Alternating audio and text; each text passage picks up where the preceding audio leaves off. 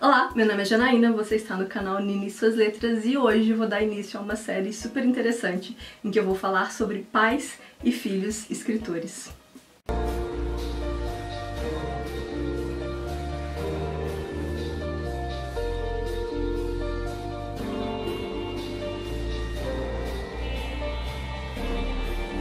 Pois é, fiquei aqui pensando sobre essa coisa das profissões, das paixões serem passadas de pais para filhos e depois netos. E eu resolvi criar essa espécie de série em que eu vou falar sobre alguns pais e filhos que são escritores ou que foram, enfim. E óbvio que isso não é uma regra, mas é muito interessante quando a gente percebe que a literatura ela é passada por gerações e gerações e parece que tá na veia mesmo. E para abrir essa série eu vou falar de dois escritores que nasceram no sul do Brasil, não poderia ser diferente, tinha que começar pelos nossos, não é mesmo? E o pai, um dos escritores mais populares do século XX, o filho, que é muito conhecido pelas crônicas e pelos contos de humor, o pai já faleceu, mas o filho está vivo, inclusive ele mantém uma coluna no Estadão. O Érico Veríssimo, pai, publicou mais de 30 livros, deixou uma obra bem extensa e faleceu aos 69 anos. Já o Luiz Fernando Veríssimo está aí com 83 anos, vivíssimo, nativo, como eu falei, escrevendo ainda crônicas para o jornal e publicou mais de 40 livros. E uma coisa que eu acho importante falar, assim, eu acho que são escritores pouco lidos e pouco comentados. É, eu não vejo muita gente falar de Luiz Fernando Veríssimo, Uh, apesar dele ser um contemporâneo e de estar aí ativo, uh, não vejo muita gente falar do Érico Veríssimo, acho que de verdade eles mereciam é, serem mais lidos, mais falados, sabe? Não que as pessoas não conheçam, não que as pessoas não leiam, mas eu ouço se falarem pouco deles. Uma coisa que é interessante pensar, o Luiz Fernando Veríssimo, filho, ele começou a escrever após os 30 anos. Né? Ele fez a sua primeira publicação com 37 já, já mais velho.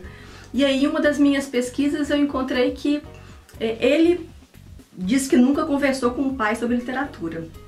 Já não sei se é verdade, tá? Mas assistindo algumas entrevistas do Luiz Fernando Veríssimo, algumas poucas inclusive, ele ao que parece é um pouco avesso às entrevistas, ele diz que acredita que inconscientemente né, o pai o tenha o inibido no que diz respeito à escrita. Ele falou que é algo que assim, né, por pensar, bom, o pai é um grande escritor, aquela coisa toda.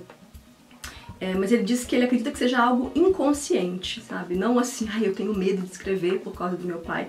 Mas no subconsciente deve que isso estava lá, né? Talvez seja por isso que ele tenha demorado tanto a começar a escrever. Mas não foi só a literatura que o Luiz Fernando Veríssimo herdou do pai. Ele herdou também a tradução. O Érico Veríssimo traduziu, por exemplo, o contraponto do Aldous Huxley, e o Luiz Fernando Veríssimo também trabalha, trabalhou como tradutor, enfim. Parece que desenho também, me corrija se eu estiver errado, mas parece que o Érico também desenhava. E uma coisa curiosa que eu encontrei nas pesquisas sobre o Luiz Fernando Veríssimo, ele toca em uma banda de jazz, gente, não é demais? Saxofone, acho massa saxofone. E como gravar um vídeo sobre esses dois monstros da literatura nacional sem indicar livros, né? Sem falar sobre alguns livros. E eu vou começar, eu acho que é impossível falar, na verdade, de Érico Veríssimo sem mencionar a saga O Tempo e o Vento, que tá aqui, toda na minha mão. É, eu li, nós lemos no projeto Mindlin O Continente no ano passado, foi uma baita experiência, foi incrível, assim, o Érico, ele tem uma narrativa sabe, muito, muito peculiar, muito envolvente e um domínio de escrita é um negócio assim bonito, sabe? Eu acho que escritores precisam beber na fonte de caras como ele, porque ele dá um show de escrita. Sabe aquela narrativa que é envolvente, que ao mesmo tempo tem é, aquela pegadinha de humor e, ele insere várias críticas e ele propõe é, contar a história do Rio Grande do Sul, contar a história do Brasil através da formação de duas famílias, as famílias Terra Cambará e Cambará. Então isso aqui é maravilhoso, gente. Eu, sério, acho que todo brasileiro tinha que ler a saga O Tempo e o Vento. Então aqui a gente lê os dois volumes do Continente. E agora eu tô lendo o Retrato, que a gente vai terminar em fevereiro. Já tô aqui, ó, bem, passei da metade. Tá muito maravilhoso isso aqui. O Rodrigo Bisneto é insuportável, assim, dá muita raiva, né? mas é, é, muito sensacional, gente. Tô curiosa para ler o Arquipélago, que aí fecha então a saga, que são três volumes, volumes, um, dois e três, que a gente vai ler em três meses. Inclusive tem gente que não leu, por exemplo, o Continente, tá lendo com a gente o Retrato.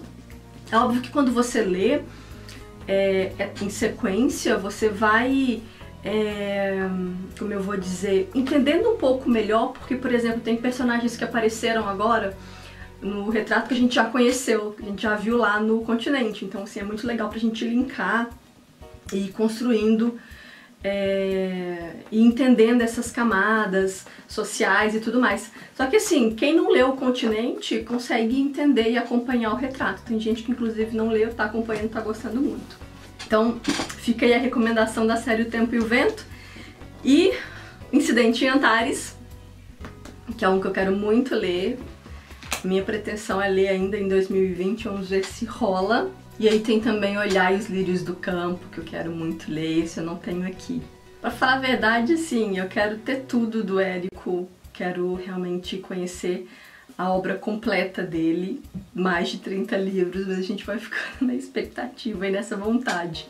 Do Luiz Fernando Veríssimo, eu só tenho aqui Os Espiões, que é um romance que foi publicado em 2009 e, salvo engano, foi o último romance que o Luiz Fernando Veríssimo publicou. Ainda não li, mas ele tem uma sinopse aqui que me chama muita atenção, que diz assim... Ainda se curando da ressaca do fim de semana, na manhã de uma terça-feira, o funcionário de uma pequena editora recebe um envelope branco endereçado com letras de mãos trêmulas. Dentro, as primeiras páginas de um livro de confissões escrito por uma certa Ariadne, que promete contar sua história com um amante secreto e depois se suicidar. Atormentado por sonhos românticos, esse boêmio frustrado com seu casamento e infeliz no trabalho decide tomar uma atitude, descobrir quem é Ariadne e, se possível, salvá-la da morte anunciada. Essa premissa é muito maravilhosa, gente. Alguém aí já leu? Me conta, viu? Porque esse daqui também. Depois que eu peguei para ler essa sinopse, eu fiquei tentada a fazer a leitura. E se não estou muito enganada, o Comédias para se ler na escola eu tenho, mas não está aqui nessa casa. Outro também que é muito conhecido é As Mentiras que os Homens Contam. Então, olha, tem uma lista extensa, vale a pena dar um Google, dar uma olhada na, nos títulos e mergulhar. E aí, você gostou desse primeiro episódio da série Pais e Filhos Escritores? Me deixa saber aqui nos comentários. Inclusive, me diz é, me indica aí algum livro do Érico ou do, do Luiz Fernando Veríssimo, vou adorar. E aproveita para deixar aqui também nos comentários alguma sugestão. Quais são os pais e os filhos que você gostaria de ver no segundo episódio dessa série? O Simba tá adorando participar do vídeo também. Ah, todos os livros que eu mostrei ou que eu falei, eu vou deixar o link aqui de compra da Amazon de repente você vai lá, dá uma olhada, se interessou, compra. E lembra que quando você usa o nosso link para fazer alguma compra, você ajuda a Unir suas letras com uma pequena comissão e não paga nada mais por isso e deixa uma produtora de conteúdo feliz, ok? Aqui embaixo também vou deixar o link do Literar News, o nosso grupo de conteúdos literários. Vou deixar o link do WhatsApp e do Telegram. Vou deixar também dados de caixa postal, se você quiser enviar alguma cartinha, a Dona Nina vai receber com muito carinho. Que mais que eu vou deixar aqui embaixo? Ah, link de wishlist, quer saber quais que são os meus livros desejados? Também tá aqui embaixo.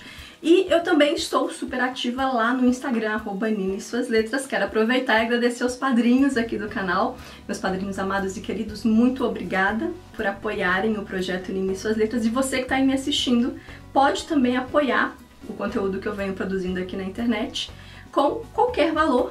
É isso mesmo, com qualquer valor mensal. Essa é uma campanha de financiamento coletivo, então se você é, acha que vale a pena apoiar o meu trabalho, vou deixar o link aqui embaixo. E a gente se vê no próximo vídeo. Um beijo e até lá. Tchau!